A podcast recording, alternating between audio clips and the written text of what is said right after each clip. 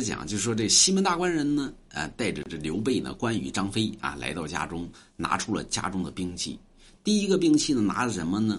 啊，拿的这，那这叫雌雄双剑，就是咱们说阴阳剑，啊。这刘备一看呢，哎呀，那我老大，我先来呗。说那倒那倒是那倒是，大哥您先来。刘备说：“我从小呢，上剑不练，我练下剑；金剑不练，我练银剑，对吧？我乃天下第一剑人。”啊，所以我乃是阴阳剑，这这这趁趁手趁手啊，嗯，好好好啊！最后刘备使用的叫什么呢？雌雄宝剑，阴阳双剑。所以刘备呢，乃天下第一剑人啊。后来呢，说那还有吗？啊，这刘备算是有了啊。咱们家字画都是给大家加过持的，对吧？老厉害了啊！所以大家可以放心购买，对吧？完了之后呢，第二个呢，拿出了什么呢？叫鎏金黄金棍，啊，两把棍子。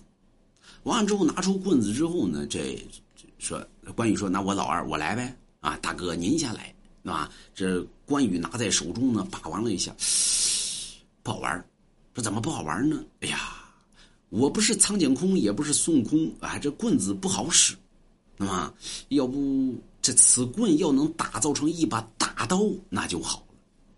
完了之后，这西门大官人说：“那倒是，哎，我家中倒有干将莫邪的后人。”可将此棍给你炼造成一把大刀。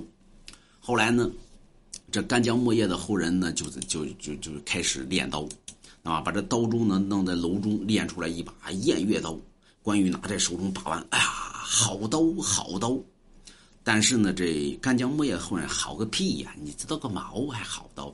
此刀虽为宝刀，但此刀缺魂，啊，做不上天下第一宝刀。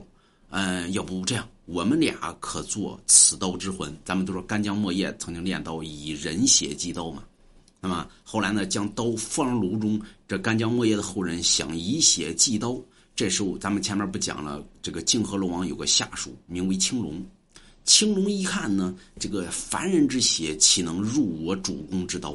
这青龙呢，从天上呢，呲溜一下钻入炉中，附于此刀之上，作为此刀之魂。所以名为青龙偃月刀，完了之后呢，关羽拿在手中呢，好刀好刀。所以据民间传闻，据说关羽当年有难之时，此龙出来还救过关羽。有人说那败走麦城这龙咋不出来呢？关羽回归天界了，哎，所以人家龙不出来，是吧？当时命运没到，对不对？所以关羽手中手拿青龙偃月刀。下边呢，想知道吗？想知道买龙王家一幅字画，那么有人说到张飞了，哎，到张飞了啊，到张飞，大家买龙王家一幅字画，欲知下书如何，请听下回解。